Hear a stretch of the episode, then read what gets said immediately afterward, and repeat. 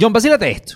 ¿Me creerías si te digo que alguien trató de hacer el robo más rebuscado del mundo? ¿Cómo así? Bueno, esto es digno de una película. Nosotros aquí siempre seguimos tirando ideas para HBO, Netflix, para algún día nos tiren algo. Pero mira el cuento. Un grupo de ladrones en Estados Unidos trató de robar 750 mil dólares en efectivo a un camión, lo cual suena poquito. ¿Perdona? O sea, a ti 750 mil dólares te parecen poquita plata. Si eso es así, ¿por qué no me pagan los 25 dólares que me pagué yo cuando comimos en el grilo? John, pero tú dijiste que ibas a invitar. Pero no se trata de que sea poquito, sino poquito para este tipo de robos, para este tipo de noticias. Pero el tema real no es ese.